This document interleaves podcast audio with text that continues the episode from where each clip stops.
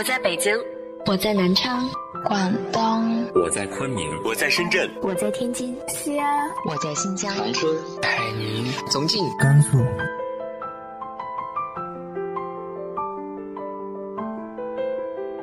这里是 FM 幺八零八四，昨天的你的现在的未来，我是主播背着吉他的蝙蝠女侠。无论你在哪儿，这里都有我的温暖等你。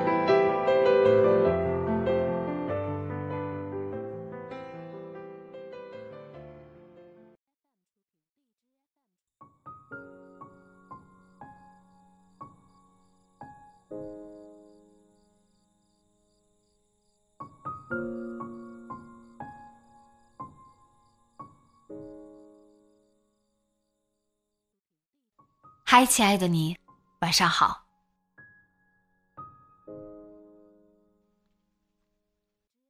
前段时间，好朋友找我聊天，说又和父母吵架了，不为个事儿，就是心情不好，父母说什么都觉得烦，最后又开始发无名火，挂了父母的电话。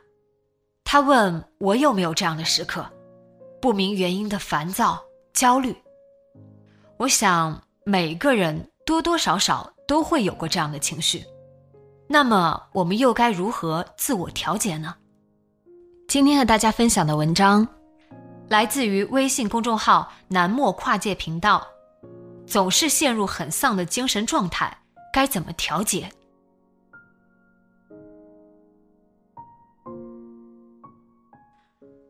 不知道从什么时候开始。我们明显感觉到自己更丧了。朋友聚餐、上网冲浪，原本是放松开心的时刻，但现在发现聚餐聊的话题都是失业、房贷、内卷、疫情，而上网看到的负面新闻远远多于正面的，时不时还有网友吵架起来，看得心烦。就在昨天，还有两个大公司的朋友告诉我。他们光荣被毕业了，在宽慰他们的同时，我自己也不免感到焦虑、担忧。笔者一直以来是个比较正能量的人，经常会有朋友来诉说一些烦心事，我也会尽量帮他们分析开导。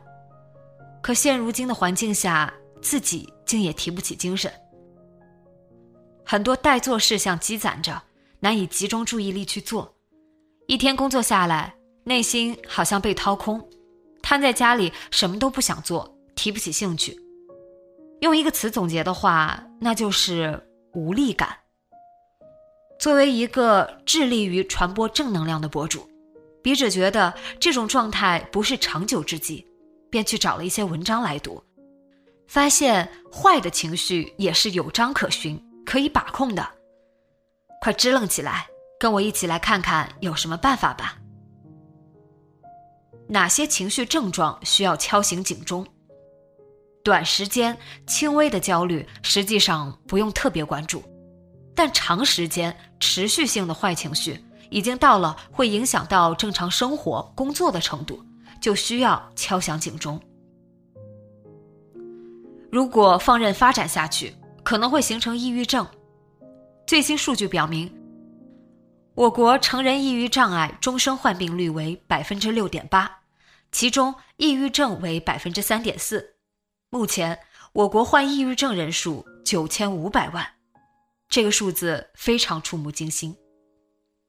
英国著名的心理学家罗西·罗尔认为，抑郁的常见症状有：一，你会认为无论自己表现得如何善良美好，但事实上我就是坏的，一文不值的；二，你会害怕其他人，恨其他人。三，你会认为生活是可怕的，死亡是更糟糕的。四，你会认为自己一直在经历霉运，降临到自己身上的都是坏事，也会认为生气是错误的，会一直隐忍。五，你无法原谅自己和他人。笔者在心理学方面并不专业，但相信每一个人对自己的心理状况应当有数。因为身体是骗不了人的，比如长期失眠、身体状况欠佳、注意力难以集中等等，这些都是身体带来的负面反馈。当出现这些症状的时候，需要引起重视。也许你的情绪正在蚕食着你的身体健康。在中国人的语境里，其实承认自己情绪或者心理健康有问题是件很困难的事情。大家潜意识会认为有心理问题等同于脆弱、软弱，甚至是无能。长辈往往会轻描淡写一句：“过几天就好了。”而身边的朋友常会觉得问题没那么严重，甚至有点无病呻吟。首先，我们需要理解，不同人的心理调节度是不一样的，也就意味着一些人的问题在另一些人眼中不值一提。这种偏差导致我们很多时候不愿意直视我们心理与情绪上的问题。高敏感度的人会陷入自我怀疑。为什么他可以很好应对，我却不能呢？然后就理所当然认为自己的问题是小事，会随着时间消化。但正视问题才是解决问题的第一步，并且是最重要的一步。因此，笔者第一个小建议是接纳并允许自己一定时间的丧，适当摆烂也是一种自我调节。如何缓解自己的不良情绪？笔者回想了一下自己陷于不良情绪的时候，有一些可行的小方法可以帮自己迅速支棱起来，分享给大家。与能量高的朋友交流，每个人身边应该都有几个乐天派的朋友，他们自我调节能力强，有韧性，并且总有办法看到事物积极的一面。与他们简单聊聊天，就会变得很开心。细究一下，会发现这类朋友有几个特点值得我们学习。如果我们能做到这些，相信也会慢慢变得乐观、高能量，成为别人快乐的来源。一，他们更关注自身，而不那么关心其他人的评价。哲学家萨特说：“他人即地狱。”如果我们过于在意别人的评价，就会逐渐失去自我。自我与他人是主体与客体的关系。如果把他人的目光看得比自我重要，便会经历失去自我掌控的痛苦。有一个段子是这样的：世界上一切问题都可以用“关我屁事”和“关你屁事”来回答，只要不危害社会，做一个奇怪的人有什么不好呢？适度屏蔽外界一些不友善的声音，坚持做自己，世界会变得简单许多。二，他们享受过程大于追求结果。从成功学的角度来说，人们总会谈结果、讲目的，过程是经常被忽略的。没有直观结果的事情，通常会被认为无意义、无价值。去学个乐器。要考级，要比赛，要拿证书证明。上学读的一些与考试无关的书籍会被当作闲书。长大了，交个朋友都要说有效人脉、无效人脉。可是，我们不可以单纯为了享受音乐而玩乐器，欣赏文学而读书，了解不同人生而交友吗？发现了吗？快乐。往往就是一些看似最没用的事情得来的。我的快乐可以是夏天的一个冰西瓜，公园里一个闲散的下午，一节笨拙的体验课。在一些没有结果的事情中，人可以看到自身的边界，寻找热爱的东西，也会更加接近那个真实的自我。我们要敢于去做一些无意义的事情，因为体验本身。就有意义。人们总以为追求到了那个世俗眼中的功成名就，就会解决所有问题。我们会默认比尔盖茨比我们更快乐。某种意义上来讲，功成名就的确会有更多选择上的自由。可当我们看多些别人的故事，就会发现，在印尼捉虾的平民与北欧的富豪。他们人生中幸福与悲伤的比例可能没有太大的区别。人与人之间有着那么大的区别，却也总有那么多的共性。《心灵奇旅》这部电影启发了我，人生真正的议题大概是，能够让我们想要活着，每个人的火花究竟是什么？三，他们更能分清可控与不可控。王小波说过：“人的一切痛苦都是源于对自己无能的愤怒。无力改变是很多痛苦的来源，而高能量的人更容易分得清哪些是自己可控的，哪些是不可控的。在有限的自由里争取最大可控，会有更多掌控感，从而减少无力感。”举个更容易理解的例子。我们无法掌控明天是否下雨，但我们可以掌控自己是否带伞。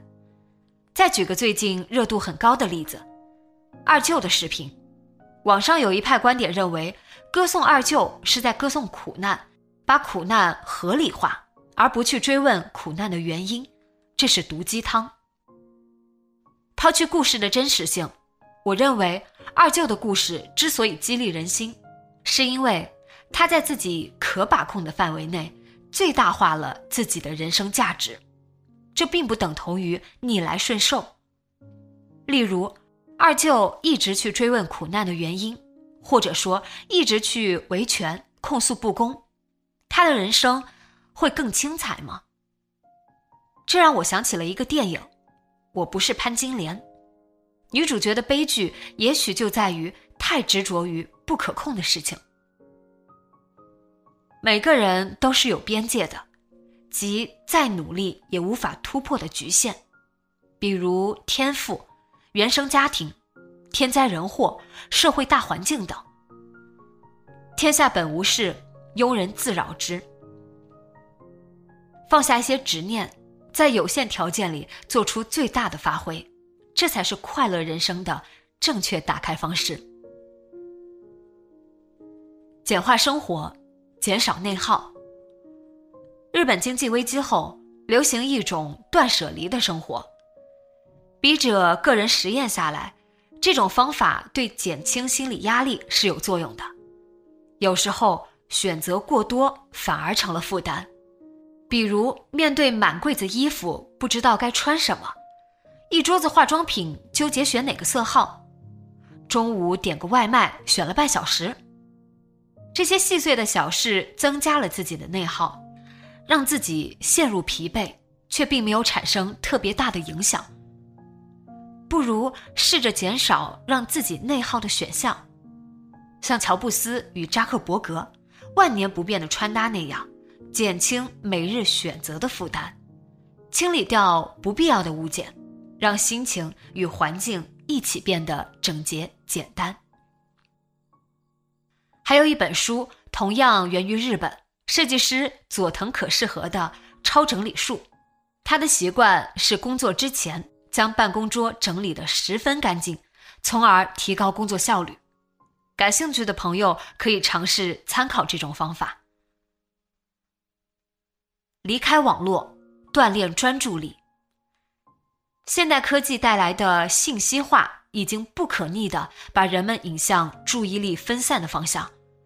手机里有几百个 APP 同时运行，有几十个消息同时闪烁，人们已经习惯了多线程接受信息，海量的信息感官刺激让我们应接不暇，知识获取更容易，但也让我们的快乐更加零散。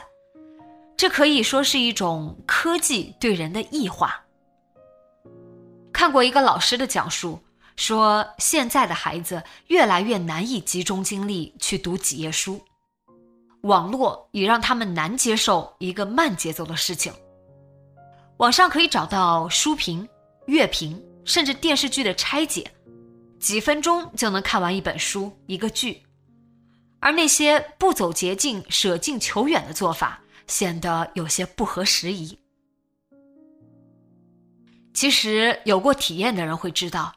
沉浸于文字的一字一句，音乐的每个音符，手工的每个针脚的无人之境，是多么难得，那种快乐是看书评、剧评、别人视频的几分钟内难以替代的。注意力也需要注意训练，尝试离开手机、繁杂的信息，去贴近生活，体验一些集中注意力的事情，比如冥想、运动、手工、读书。让自己贴近真实的生活，逐渐内心充盈，会对外界的干扰更有免疫力。以上正文结束，最后笔者想说些走心的。我们开始进入一个变动的时代，有人说今年很难，但也许是未来十年最好的一年。从经济学来讲。我们正处于第四次康波周期的末尾，不远的未来经济回升也是可以预料的，只不过这个萧条期究竟多久还是未知数。八零九零后也许会觉得我们怎么这么倒霉，刚入社会就赶上这样的事。其实仔细想想，我们的父辈、祖辈经历的苦难与变动也不少。我们习惯了过去二十年的平和、飞速发展的社会，面对突然的下行周期，不免有些不知所措。我们从小读过很多古诗，听过很多故事，不难明白，人生无常才是有常。人有悲欢离合，月有阴晴圆缺，此事古难全。在低谷勿自暴自弃。坚持乐观生活，充实自己的人，才能在下次经济复苏来临之时抓住机遇。加缪说：“我并不期待人生可以过得很顺利，但我希望碰到人生难关的时候，自己可以是他的对手。”真心祝愿所有读者朋友们都能挨得住寒冬，迎来春暖花开。